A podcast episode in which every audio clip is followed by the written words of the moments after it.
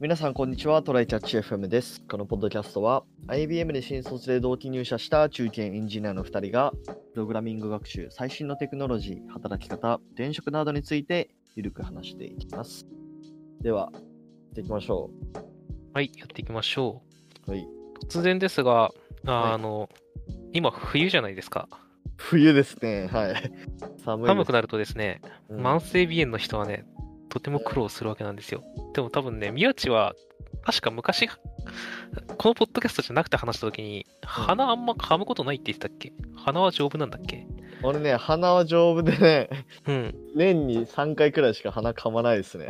はい。じゃあこれは宮地くん向けじゃなくて、あの、視聴者の皆様向けの話ということで。あーし はていいくんだけど、あのね、皆さん、あの、鼻をよく噛む皆さん、ぜひティッシュを買いましょうみたいな話なんだけど、あの、僕も昔からね、かなり鼻があんまりよよ弱くてというか、強くない人だったので、はいはいあの、ティッシュをめちゃめちゃ使ってたんだけど、うんあの、スーパーで、なんとなくふと買える買う安いティッシュとかだと、うんあの鼻の下のあたりとかがね、ボロボロになるわけなんですね。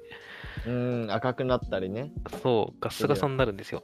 で、あの、仕事始めて、あの、客先常駐とかの時に、あれを、ティッシュの箱を自分の席に置いたりできるから、あの、なんか、ちょっといいやつを買おうかなっつって、職場の人たちの真似をして、はい近くのコンビニでね、あの、カシミヤっていう、真っ白な箱の高いティッシュがあるんだけど、一箱だけ売ってるようなやつ。はい。あれをに変えたら、すごい変わったんですよ。やっぱり質が違うと。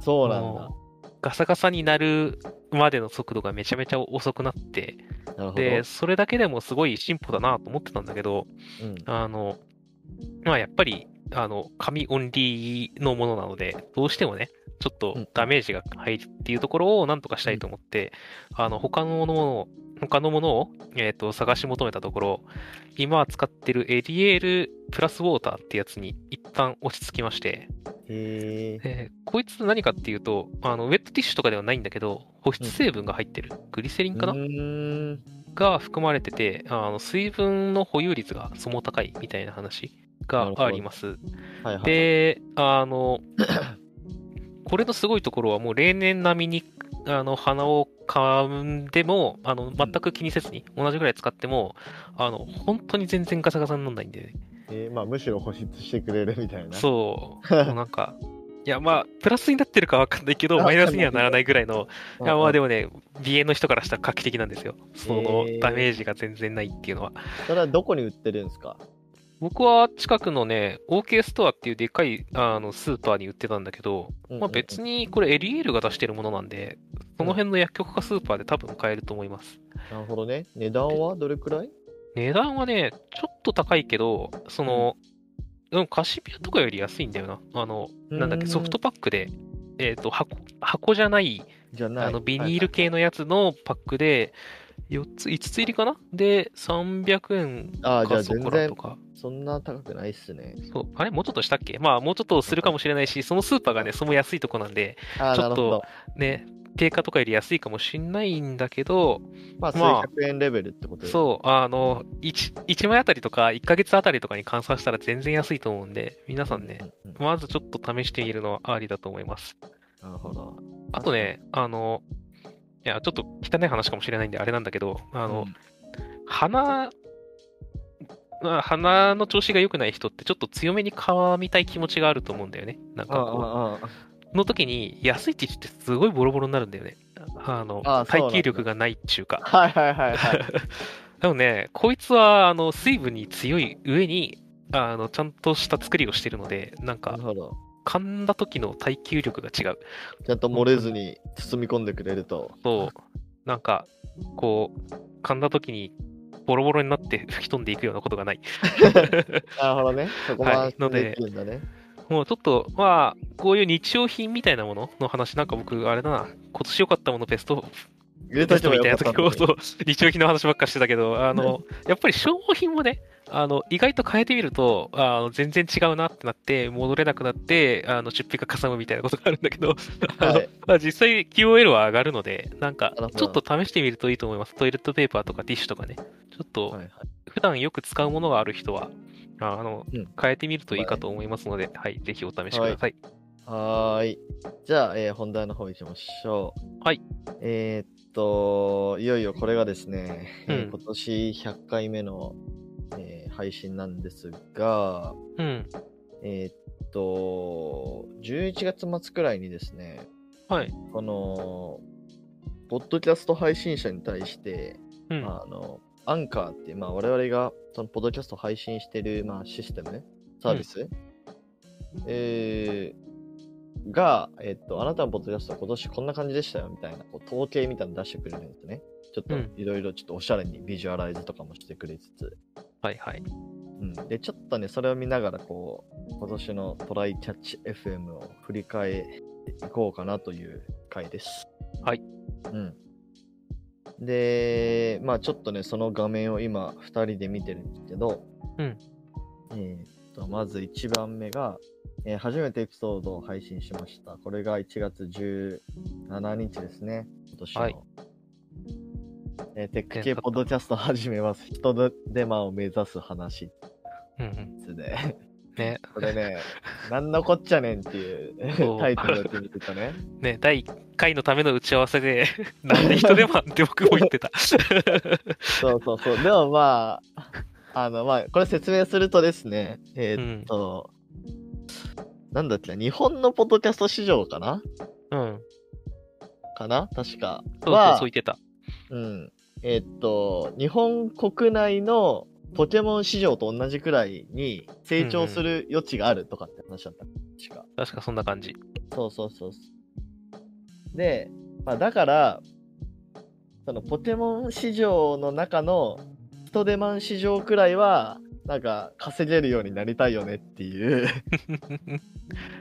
そのね、ポッドキャスト、まあ、まだ言うて黎明期だと思うので、そうだね。そうそうそうそう、まあ、それを、まあ、ある程度早い段階から始めておいて、まあうんポッドキャストがそれなりに、まあ実際今あの市場としてもどんどん拡大していってると思うけど、うんまあその日本国内のポケモン市場になったくらいの時に、まあ、それくらい稼げたら嬉しいよねみたいななんかまあそういう回ですね1回目はそうですね。ちょっと初期なので、僕の収録環境が悪かったりしてね、あの声がそうそうそうそう聞き取りづらいかと思いますが、もうしんよかったら聞いてみてください。僕が人で、言うて人手マンって初期めっちゃ活躍してたやんとかいうツ ッコミをしてる回です。そうね そうですねはいじゃあ次のページいきますかはい。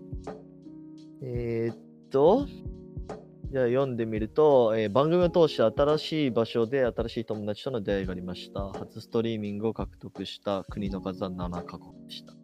まあ、これは言うて日本語で話してるから、まあ、うん。外国に住んでる日本人の人が聞いてくれてると思うんだけど、そうだね。まあもちろん1位は日本で、その次アメリカ、台湾、デンマーク、マレーシア。すごいね。よく、デンマークとかから聞いてくれてるよな。そうですよ。 じゃあまあ、ここはまあ次行きますか。ほいはい。で、2021年にはファンとの素晴らしい瞬間がありましたと。うん。えー、74人のリスナーが他のどのポッドキャストよりもあなたの番組を多く。これはね、めちゃめちゃ嬉しい。ね、すごいことだよね。そうそうそう。いやー、ね、こうやって、この、まあもちろん、このアンカーのダッシュボードみたいなのあって、まあ、ウうんィークリーとかデイリーの、その、なんだろうな、その、聞かれた回数、視聴回数みたいなの、まあ見れるんですけど、うまあん。こういうなんか、その、どのポッドキャストでもあなたの番組聞きました。そういう情報とか載ってなかった。まあそうだねこれ今回初めて知れて、すごいモチベーションがね、上がりましたね、これも。ね、しかもういん一本あたりのあの出してしばらくして安定した時のあうんうんの再生回数がさ百何十とかじゃないですかそうそうそ。に対して74人が一番他よりも他と比べてうちを一番聞いてるっていうの結構すごいことだよなっていううそうそうこれはすごいね、嬉しかったですね。じゃあ次行きましょう。はい。はい。で、えー6人のリスナーが自分の誕生日のあなたの声を聞いていま した。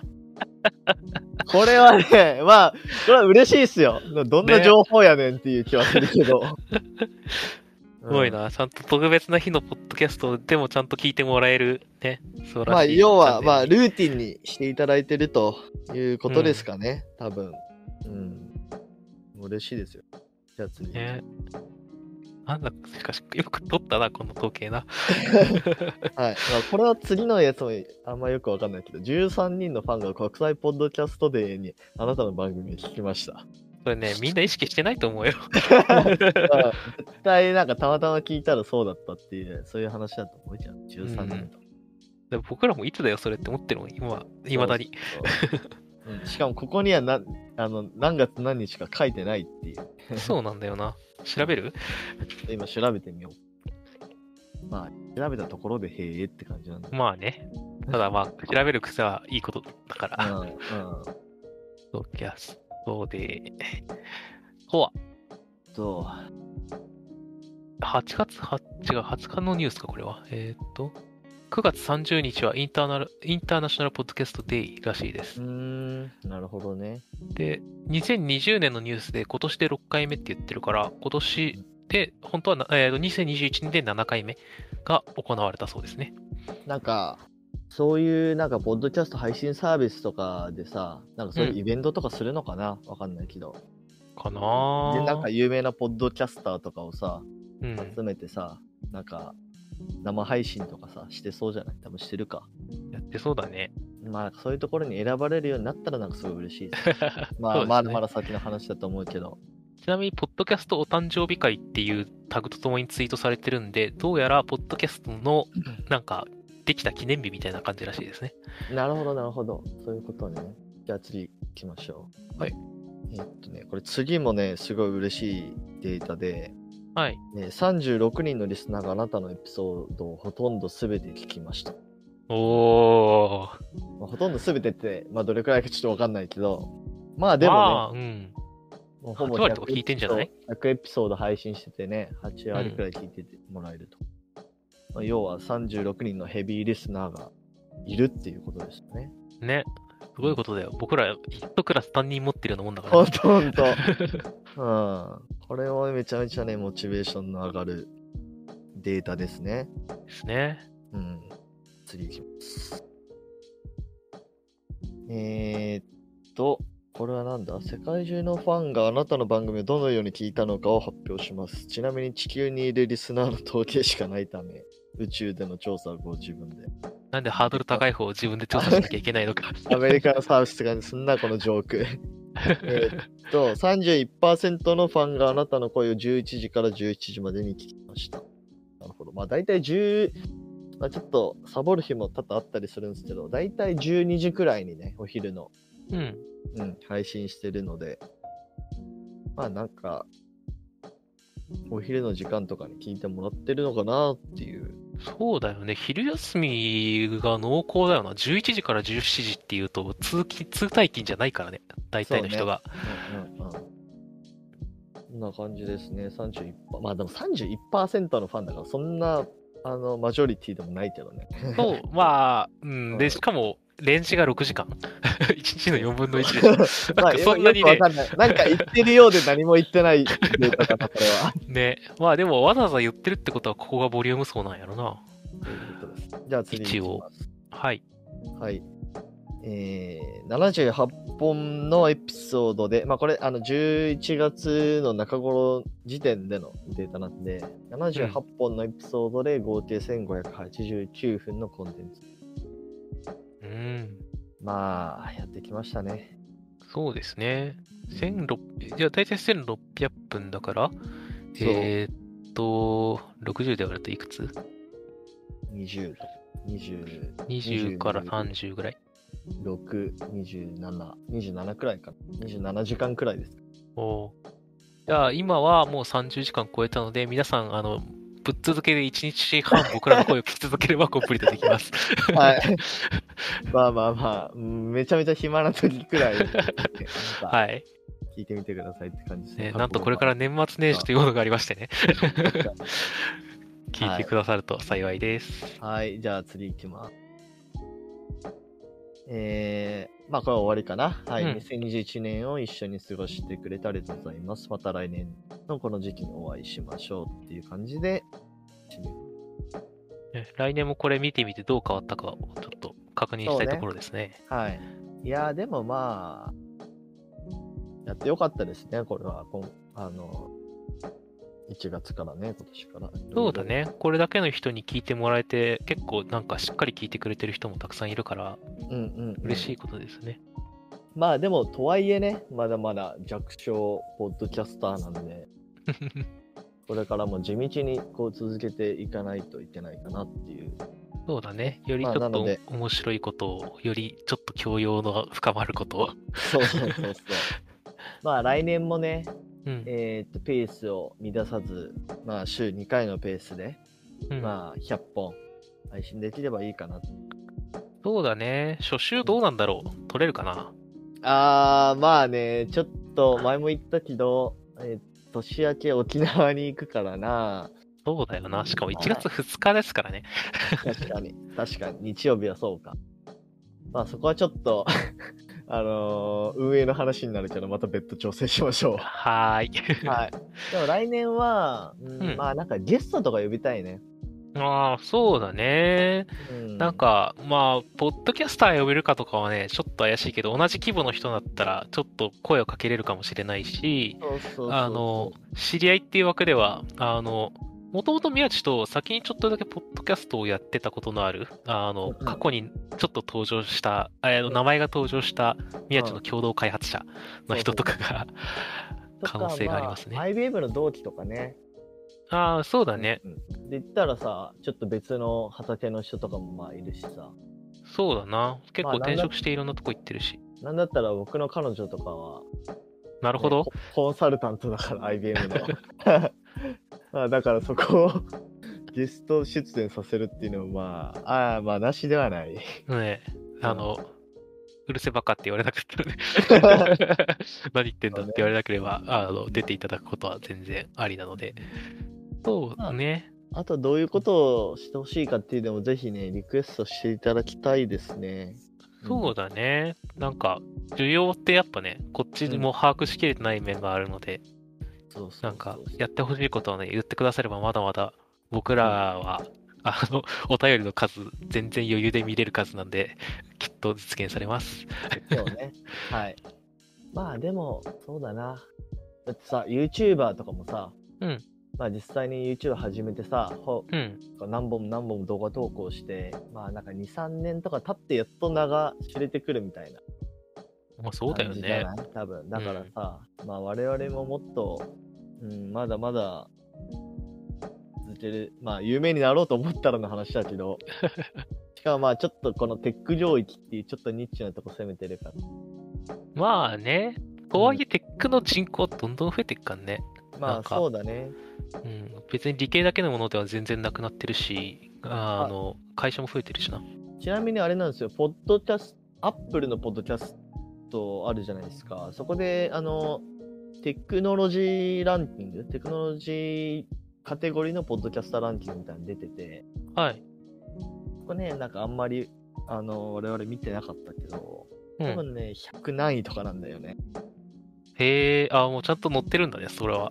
そうそうそう。しかもそれを、の、のなんか推移をまとめてくれてるサイトみたいなのがあって、へえ、それをなんかこの間チラッと見たら、なんかね、あるところを境目になんかどんどんランキングが落ちていってて、あ、なうんちでかわのかんないけど、そうそうそうそう。へえ、なんか競合がいっぱい増えてるからじゃないそれは。そうそうそうそう。まあ、なので来年はもしかするとそこのランキングちょっと見てもいいかなっていう気はそうだね、ベンチマークにするのはありかもしれないですね。でもまあリスナーの数は増えてると思うし、うん、うん視聴回数も、まあ、普通にあのデータとしてはね増えてるのがこう見れてるのでそう、僕らもそれを今まで一応指標にしてて、右肩上がりではあるねって言ってたんだけど、相対評価もね、やっぱりランキングとして見るのはかなりありなので、見ていきましょまああのねまさにそのテックテック系のポッドキャストのさもう老舗というかあれだけど、あのリビルド FM う。うん。まああるんですけど、まあ、それとかもう多分10年くらい10年もいってない78年くらい続けてるようなポッドキャストかなうんまあなので我々もまだまだなん道のりは長いとそうだね。だってもう7年前とか言ったらさ、さっき言ったポッドキャストデーの最初の日だからさ、つまり、ポッドキャスト最初からやってるってことだよ。確かに確かすごにいよね。もう東海オンエアと同じ年数やってるみたいな話になるからな。ほんとそのレベルですよ。そうね、まあ、来年はちょっといろいろ、なんだろうな、ツイッターとかもやってみますか、アカウントとかわかんないけど。そうだ。ね。え実はなんか、知らないうちにトライキャッチ FM タグを作ってツイートしてくれてる人が、なんかそう何人そかういそうて、そう。実はね、うん、そうめちゃめちゃありがたいことに。そう、ありがたい、ありがたくて、エゴサしてて見つけてしまったので、宮地にね、こんなのあったよって言ったところ、僕らの会話してるスラックのところに、なんかボットを追加して、あの、そのトライキャッチ FM タグでツイートしてくれたものは自動的に僕らに通ちゃ知んされるとといトう。ラックに通知されるようにね、しましたんで、はあい。の動いてるかわかんないけ ど。あそうだねまあでも、そうそう、来年はちょっと SNS 関連もやってもいいかなと思っております。はい。ちょっと、今頑張っていきましょうか。頑張っていきましょはーい。じゃあ終わりますかね。はい。はい。ではこんな感じでですね、週2回のペースで、えー来年も配信していきますので、えー Apple Podcast もしくは Spotify でお聞きの方はぜひフォローお願いします。また質問箱の URL を概要欄に貼っているので、もうコメントなど送っていただけると嬉しいです。では、えー今年はこれで最後かな。う。そうですね。はい。では皆さん今年もありがとうございました。ありがとうございましたは。い良いお年を。良いお年を。